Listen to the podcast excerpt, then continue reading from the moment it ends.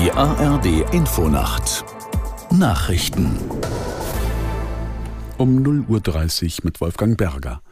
Die EU-Staats- und Regierungschefs haben beschlossen, Beitrittsverhandlungen mit der Ukraine und Moldau aufzunehmen. Bis zuletzt hatte Ungarn mit einem Veto gedroht. Möglich wurde der Beschluss offenbar durch einen Verfahrenstrick, berichtet Helga Schmidt aus Brüssel. Die Entscheidung fand zwar hinter verschlossenen Türen statt, aber mehrere EU-Diplomaten berichteten danach, dass es der deutsche Bundeskanzler war, der den Vorschlag machte, dass Viktor Orban vor dem Beschluss den Sitzungsraum verlässt, was der ungarische Premier dann auch tat. Er verzichtete auf diese Weise darauf, ein Veto einzulegen und damit konnten die anderen 26 Staats- und Regierungschefs den Beschluss für die Aufnahme von Beitrittsverhandlungen mit der Ukraine fassen. Er ist verbindlich für alle, auch wenn der ungarische ungarische Premier nicht mit im Raum war. Die EU-Staats- und Regierungschefs haben sich außerdem auf weitere Sanktionen gegen Russland verständigt. Geplant ist unter anderem ein Einfuhrverbot für Diamanten. Nachdem deutsche Sicherheitsbehörden offenbar einen Anschlag der palästinensischen Terrororganisation Hamas vereitelt haben, hat sich Bundesinnenministerin Faeser geäußert. Die SPD-Politikerin dankte den Ermittlerinnen und Ermittlern. Aus Berlin Dietrich Karl Meurer.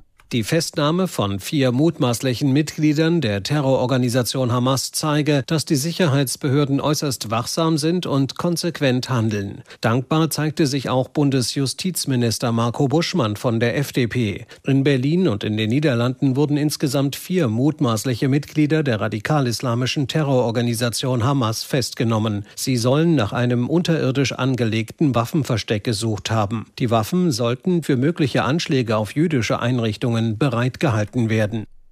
Die von der Ampelkoalition geplante Abschaffung von Steuervergünstigungen auf Agrardiesel stößt in der Branche auf Protest. In der Rheinischen Post kündigte Bauernpräsident Ruckwied Widerstand und zahlreiche Proteste an, sollten die Vorschläge umgesetzt werden. Die Bundesregierung will der Landwirtschaft fast eine Milliarde Euro Subventionen entziehen.